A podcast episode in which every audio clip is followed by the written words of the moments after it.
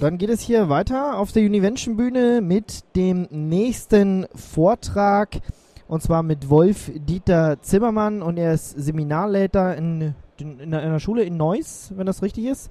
Und es geht auch um äh, Schulen und zwar um freie Software in der Schule. Und ja, dazu jetzt der Vortrag. Bitte. Ja, danke.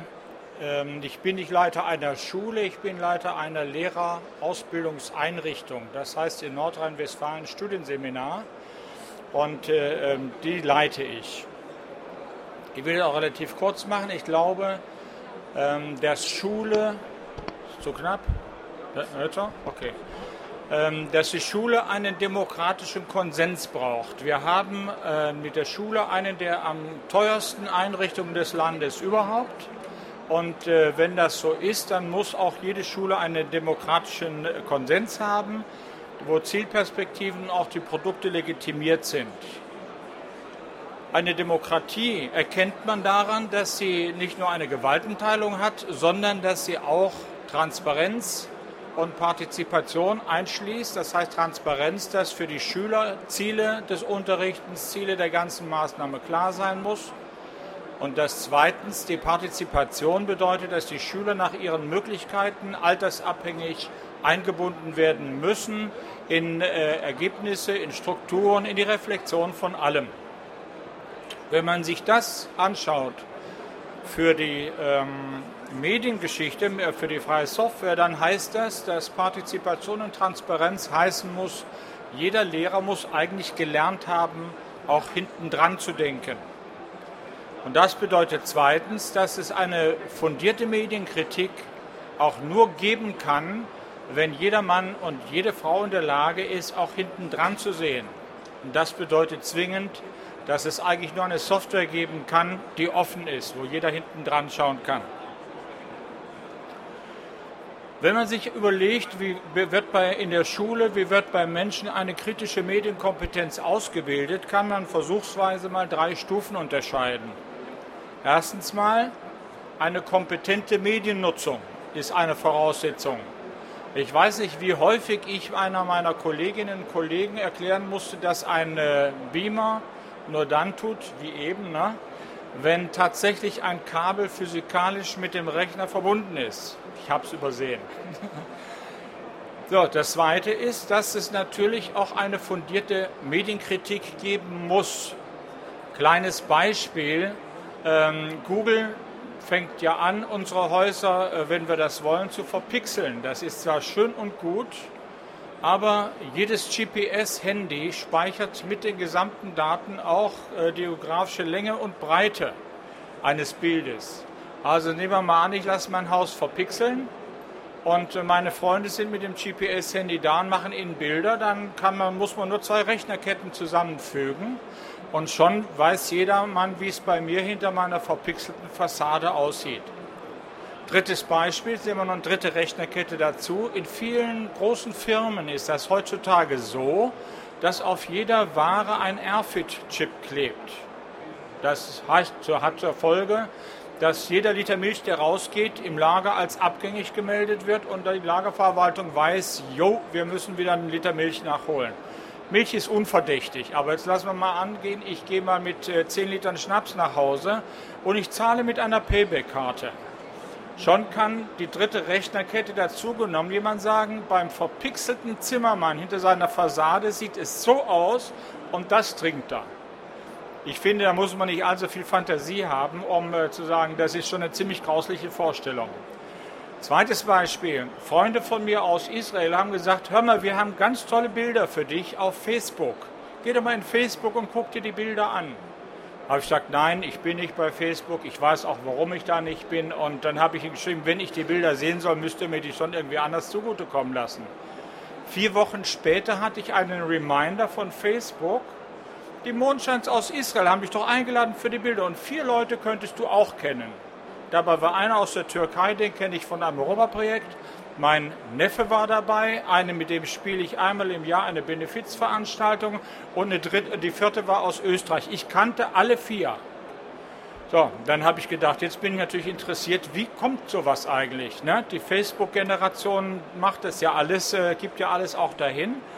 Und habe dann also angefangen zu recherchieren. Die Antwort ist relativ einfach.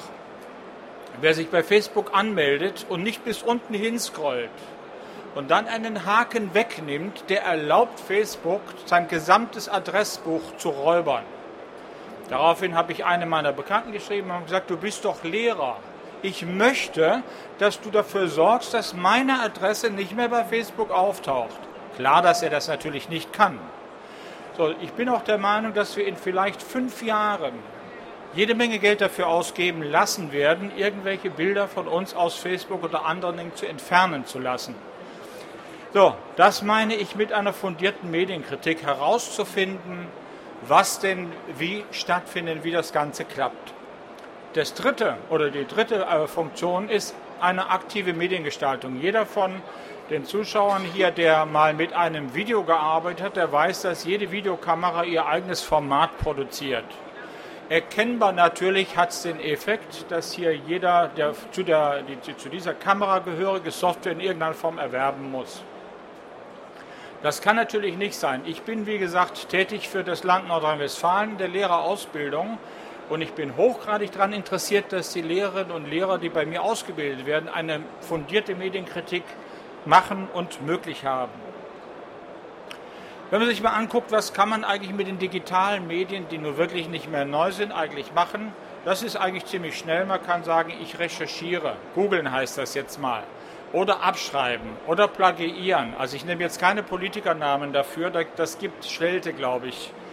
Ähm, jedenfalls recherchieren, ich mache mich schlau, gehört mit zu den klassischen Aufgaben eines Lehrers. Genauso gibt es natürlich hier Fremdsprachen zum Beispiel, lassen sich wunderbar lernen, natürlich mit einem Medium, was ganz blöde ist und nur antwortet. Das heißt, Fremdsprachen, Vokabeln zum Beispiel sind gut lernbar über dieses Medium. Die dritte, die Physiker und äh, Mathematiker sind sehr interessiert, den Rechner zu nutzen für Experimentieren. Mal schauen, wie geht das Ganze. Kooperieren ist sowas wie Lownet oder BSCW oder äh, Moodle, ist jetzt an vielen Schulen auch schon hier relativ bekannt. Das sind Formen des digitalen Zusammenarbeits, also Austausch von Ergebnissen, Hausarbeiten, Aufgaben, ähnliches mehr. Und das Letzte ist gerade das, was ich hier mache. Man kann natürlich mit diesen digitalen Medien auch äh, wunderbar ähm, präsentieren. Ich habe die Präsentation übrigens mit LibreOffice gemacht hier, ne, weil jetzt hier noch eben OpenOffice auflief. Wenn man sich nochmal anguckt, was eigentlich die Ausbildungsaufgaben für Lehrerinnen und Lehrer sind, dann kommt man auf ein paar Sachen. Na klar müssen die solche Büroanwendungen können. Das ist vermutlich auch das Hauptgeschäft des Lehrers, dass er irgendwelche Arbeitsblätter gestaltet und ähnliches mehr. Dass inzwischen auch die Audiobearbeitung dazu gehört, ist ziemlich äh, klar. Ähm, für Leute, die das auch schon ein bisschen besser können, ist natürlich auch die Möglichkeit, äh, eine tolle Möglichkeit, Bilder zu bearbeiten oder auch Videos zu bearbeiten. Wenn man diese Schwierigkeit, die ich eben schon sagte, weg hat, dass nämlich jede Kamera ihr eigenes äh, Format schreiben muss. Ätzend, wenn ich mir diese Bemerkung zwischendurch erlaube. Das reicht aber definitiv nicht aus. Ich glaube, dass Lehrer auf der anderen Seite ähm, wesentlich weitere Aufgaben haben. Wenn ich eben von Facebook erzähle, Beispiel, noch eine kleine, kleine Bemerkung zu Facebook fällt mir eben gerade so auch noch ein. Wer seine Bilder an Facebook gibt, der gibt seine Rechte an diesem Bild an Facebook weiter. Also wenn jemand von Ihnen mal auf die Idee kommt, will irgendwann später mal eine Autobiografie machen mit Bildern, die er nach Facebook eingestellt hat, der wird mit Facebook verhandeln müssen, um die Bilder, die Rechte an den Bildern wiederzukriegen, wenn er nicht einen Gutenberg machen will.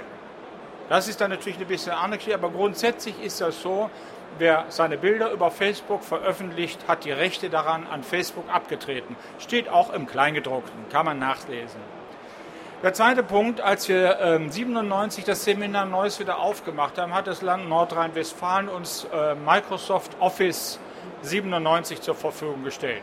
Ein paar Jahre später kam Microsoft Office 2000 und witzigerweise konnte Microsoft Office 2000 die Dokumente, die wir mit dem Office 97, also der direkten Vorgängerversion hergestellt haben, nicht mehr lesen, wenn sie als Document-File gespeichert waren. Das ist natürlich ein Hirnschiss, wenn ich mir mal sage. Ich saß damals in einer Arbeitsgruppe im Ministerium in Düsseldorf, in äh, Nordrhein-Westfalen, und habe mich darüber natürlich lustig gemacht. Und dann sagte mir einer von diesen oberschlauen IT- Administratoren, ja, Herr Zimmermann, da gibt es doch einen freien Konverter, den wir im Internet kriegen können. Der kann Ihnen die Document-Files von Office 97 portieren auf Office 2000 das Hohngelächter, was ich dann für ihn übrig hatte, vermutlich nicht verstanden. Aber ich finde natürlich, es ist eine Unverschämtheit, wenn eine Firma im Nachfolgeprodukt schon nicht mehr kompatibel ist mit dem, mit dem Vorgänger.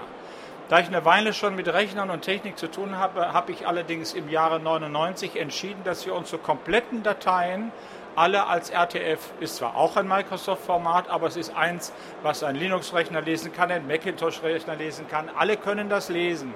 Insofern waren wir ein wenig aus dieser Schwierigkeit raus. Was ich damit sagen will, ist Folgendes. Wer nicht darauf achtet, dass Dateiformate langfristig erhalten bleiben können oder genutzt werden können, der versenkt quasi eine Bibliothek wie die Jungs in Köln. Alles weg und nicht mehr nutzbar. Eine Alternative oder eine Lösung dafür gibt es eigentlich nur dann, wenn Dateiformate so vorliegen, dass jeder Mann und jede Frau, der sich damit auskennt, hinten dran sehen kann und jedermann auch anfangen kann, die Dateiformate von vor zehn Jahren meinetwegen nachzuvollziehen und zu sagen, die müssen wir jetzt übersetzt kriegen in einen äh, neuen Bereich. Also eine langfristige Lesbarkeit ist nur so lösbar. Was ich eigentlich noch viel schlimmer finde, ist, dass wir, mit, ähm, da, dass wir dafür zu sorgen haben, dass in der Schule Kinder, die Hartz IV von den Eltern bekommen, keine Möglichkeit haben, sich an der Software, die in der Schule häufig gebraucht wird, beteiligen zu können. Letzter Punkt ist natürlich klar. Vor Jahren stand meine Fachleiterin Mathematik vor mir und sagte, da gibt es ein ganz tolles Programm für Mathematik. Und dann habe ich gesagt, wir haben 30 Rechner bei uns, was kostet uns die Lizenz? Ich bin verantwortlich für die korrekte Abwicklung der Geschäfte in Neuss. Das heißt, ich kann nicht zulassen, dass irgendeine Software läuft, die nicht lizenziert ist. Tue ich auch nicht. Ja, sagt sie, 800 Euro. Das Seminar Neues kriegt pro Jahr für zwei Seminare 2000 Euro. Das heißt, wenn 800 weg sind, bleiben 1200 übrig. Sagen wir mal 1000 für das eine Seminar, 200 für das andere. Ich bin immer noch der Meinung, dass ein gutes Buch, sorry an alle, die sehr mit der IT verwandt sind, so, dass ein gutes Buch immer noch besser ist. Ich habe eine kleine Killerphrase verwendet an der Stelle. Ich habe gesagt, liebe Kollegin, also erstens mal, das können wir nicht machen. 800 Euro, das Geld haben wir definitiv nicht. Ich würde auch nur dann drüber nachdenken, wenn diese tolle Mathematiker-Software in einer virtuellen Umgebung unter Linux laufen würde. Weil ich nicht weiß, wie lange wir uns in Nordrhein-Westfalen bei den ärmlichen Kassen, die wir haben, ein Betriebssystem noch erlauben können, was hier nichts anderes ist als eine Maschine zum Gelddrucken, wenn ich es mal ein bisschen salopp sage. Ja, das glaube ich, muss ich doch, vielleicht muss ich das doch sagen. Man unterscheidet zwei Sorten von Software. Einmal ist der Quellcode geschlossen, dass diese Rechner Blödmänner sind, wissen sie. Ne? Die können nur Strom an, Strom aus und 0 und 1. Mehr können die in Wirklichkeit gar nicht. So, und damit da überhaupt was Vernünftiges draus wird, sind unglaublich pfiffige Leute erforderlich, die diese Nullen und Einsen übersetzen in sinnvolle Geschichte, zum Beispiel in eine Präsentation. Wenn ich diesen Quellcode fertig habe und ich sage, ich brauche den für meine Firma, um also Geld zu verdienen, dann sperre ich den zu, kompiliere ihn sozusagen. Den kann man theoretisch auch dekompilieren, aber es ist ein Mordsaufwand und es ist rechtlich schlicht nicht erlaubt. Also proprietärer Quellcode ist ein geschlossener Quellcode und es ist völlig klar, Bindung an Produkte, wenn ich Bezahlsoftware habe, das Wort habe ich mir ausgedacht, ist mir kein besseres eingefallen, dann ist das nichts anderes als eine Gewinnmaximierung. Klar natürlich, dass Aktionäre im nächsten Jahr mehr Geld haben wollen als im Jahr vorher und dass irgendjemand dafür sorgen muss, dass das klappt. Das geht zum Beispiel damit. Und dass man damit dann die Aufbau und Finanzierung von Monopolen hat und die Folgen sind offensichtlich ich bin abhängig von der Software, ich bin abhängig davon, dass irgendwelche Bugs und Wanzen identifiziert werden und dass dann hinterher eine neue frische Version, die kostet dann nur 80 Euro statt 360 Euro pro, pro, äh, pro Scheibe. Und ich bin quasi in einem Hamsterrad, das mit meiner Arbeit nicht wirklich was zu tun hat, sondern nur damit, dass eine Firma Geld verdient. Und das Schärfste, was ich eben schon gesagt habe, ähm, wir betreiben damit eine demokratisch nicht legitimierte soziale Selektion. Alle Kinder, die es sich nicht erlauben können, aber an dem, äh, der Medienkritik teilhaben sollen, die werden veranlasst, sich auf dem Schulhof die Sachen als Raubkopie zu holen. Ich bin mir auch nicht ganz sicher, äh, wie viele Lehrerinnen und Lehrer wirklich alles das, was sie nutzen, bezahlt haben. Und manchmal, wenn ich also ein bisschen weiter mehr Zeit habe als heute, dann sage ich schon mal, wenn man pro äh, geklaute Software bei einem Lehrer ein Jahr ansetzen würde, dann wären wahrscheinlich die äh, Lehrerkolleginnen alle leer. Dann hätte die nächste Generation eine richtig gute Chance hier. Wie auch immer, ich will nichts unterstellen. Ich gehe natürlich immer davon, dass alle Lehrer selbstverständlich alles lizenziert haben, was sie nutzen. Das Gegenbeispiel ist die freie Software, das kann ich ganz kurz machen. Der Quellcode, den ich eben erwähnt habe, der muss frei sein. Er muss auf einem öffentlichen Server irgendwo erreichbar sein und jeder, der sich dafür interessiert, jeder, der Kenntnis davon hat, muss es sich holen können und daran arbeiten. Und wenn sie dann unter einer Lizenz wie GPL steht zum Beispiel, dann muss das Folgeprodukt unter der gleichen Lizenz stehen.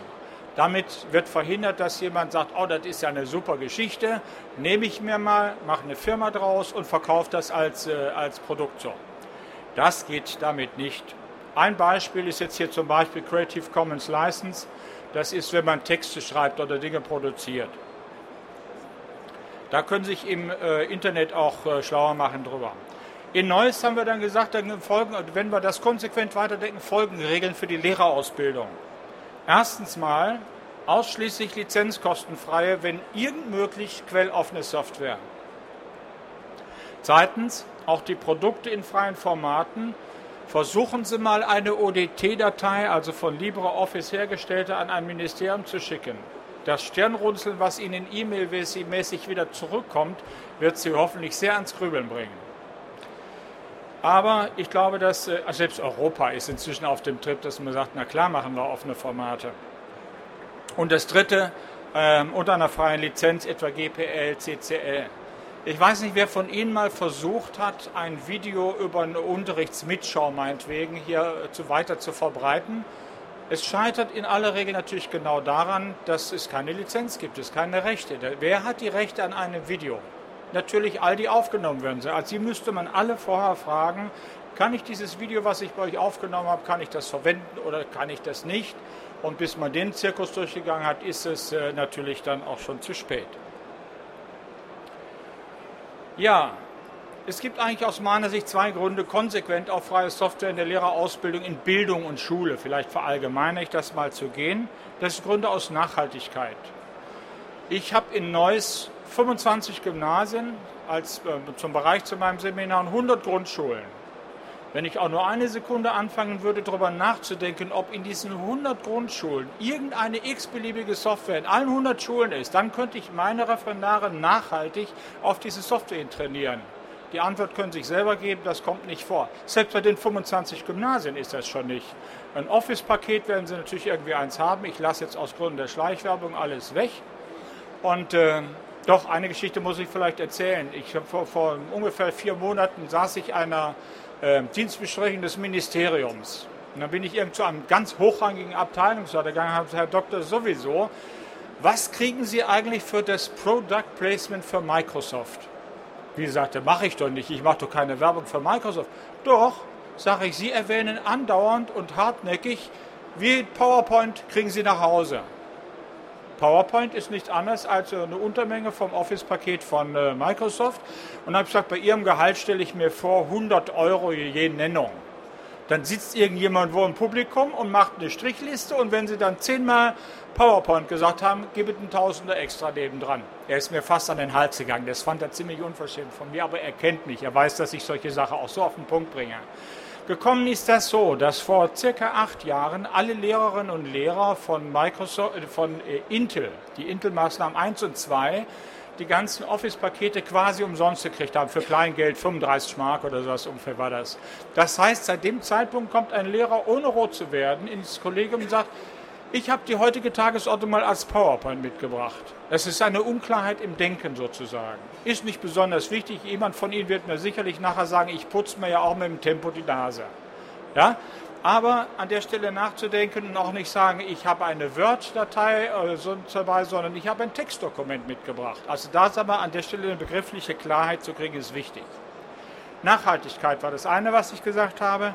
Das zweite ist eigentlich noch viel wichtiger aus meiner Sicht. Ich glaube, wir können nicht akzeptieren, dass irgendjemand aus finanziellen Gründen an bestimmten Schulungsmaßnahmen nicht teilnehmen kann.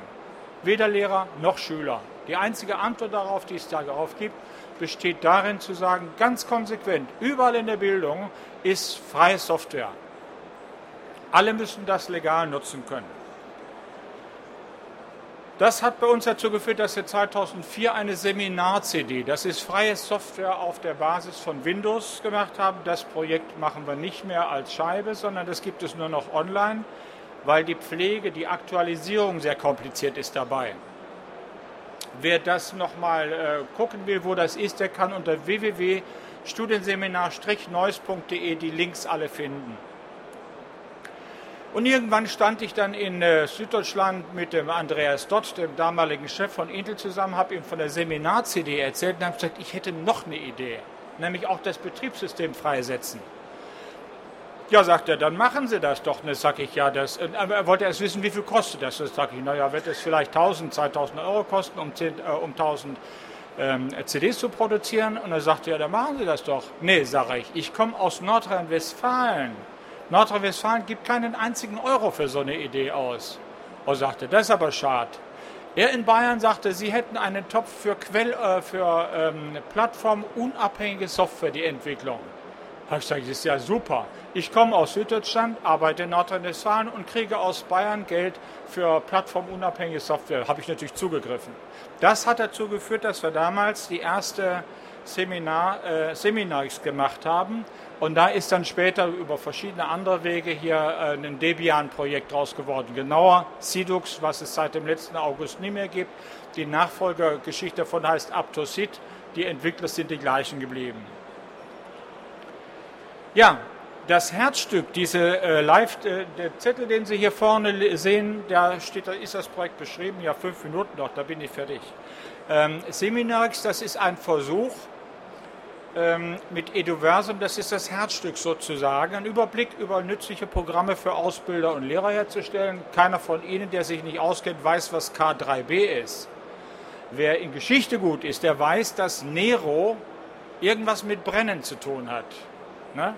Der hat ja das alte Rom, das alte Holzrom sozusagen abgefackelt. Mit Eduversum ist ein Überblick über die äh, Programme, mit Eduversum kann man die fehlenden Sachen meistens aus dem KDE-Edu-Bereich, wer sich da auskennt, äh, nachinstallieren und mit Eduverse kann man drittens freie Projekte ansehen und aufrufen. Ein Beispiel, das ganze Projekt können Sie sich unter www.seminarix.org auch downloaden. Da ist auch ein Booklet dabei, weil viele Lehrer keine Ahnung haben, wie man eigentlich von einer Live-DVD startet. Das muss man manchen erklären. Ja, das ist eine Information noch, wie es weitergeht. Ja, darauf kommt es eigentlich drauf an. Die Linux-Seite hat aus meiner Sicht noch nicht verstanden, dass eigentlich ja einfach nutzbare Programme das Wesentliche ist. Ein Lehrer ist nicht daran interessiert, eine abgestürzte Maus in nächtelanger Arbeit wieder ans Laufen zu kriegen, sondern er muss Arbeitsblätter gestalten, muss seine Daten verwalten, Klassen führen, ähnliches mehr. Alles hochkomplexe Aufgaben, aber nicht einen Rechner wieder fit zu machen dass zweitens unkomplizierte Usability ein exzellentes Argument für, freie Software ist und drittens, dass die Möglichkeit hinten dran zu schauen überhaupt die Voraussetzung für jede Medienkritik ist. Wenn wir nur grafische Oberflächen haben, die das nicht erlauben, hinten dran zu sehen, woher soll man denn wissen, was daran läuft oder was nicht läuft? Oder wenn wir eine Software haben, die immer nach Amerika telefonieren möchte, das ist ja albern sowas, das muss man auch verhindern.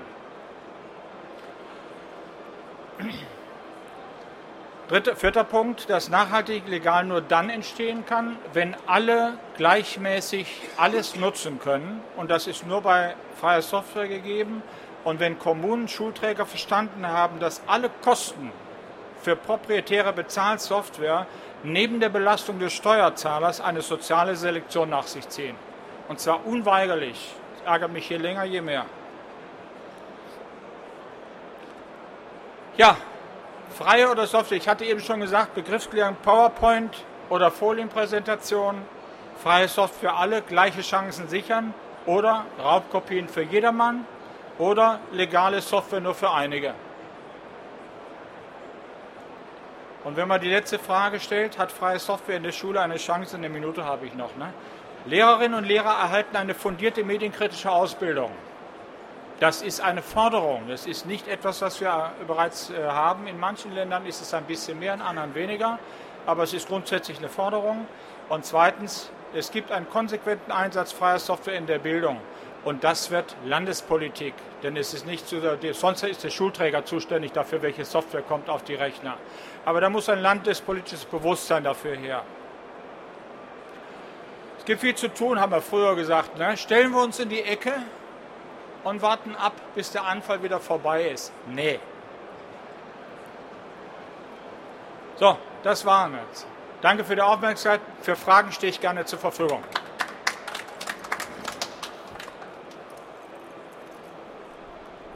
Ja. hallo? Ah ja, doch. Ja, vielen Dank. Das war so ziemlich der letzte Vortrag heute, der sich um Schulen gedreht hat. Wir haben mehrere Vorträge heute gehabt zum Thema äh, IT in der Schule, jetzt freie Software in der Schule. Das war Wolf-Dieter Zimmermann. Steht noch zur Verfügung, wenn noch Fragen sind.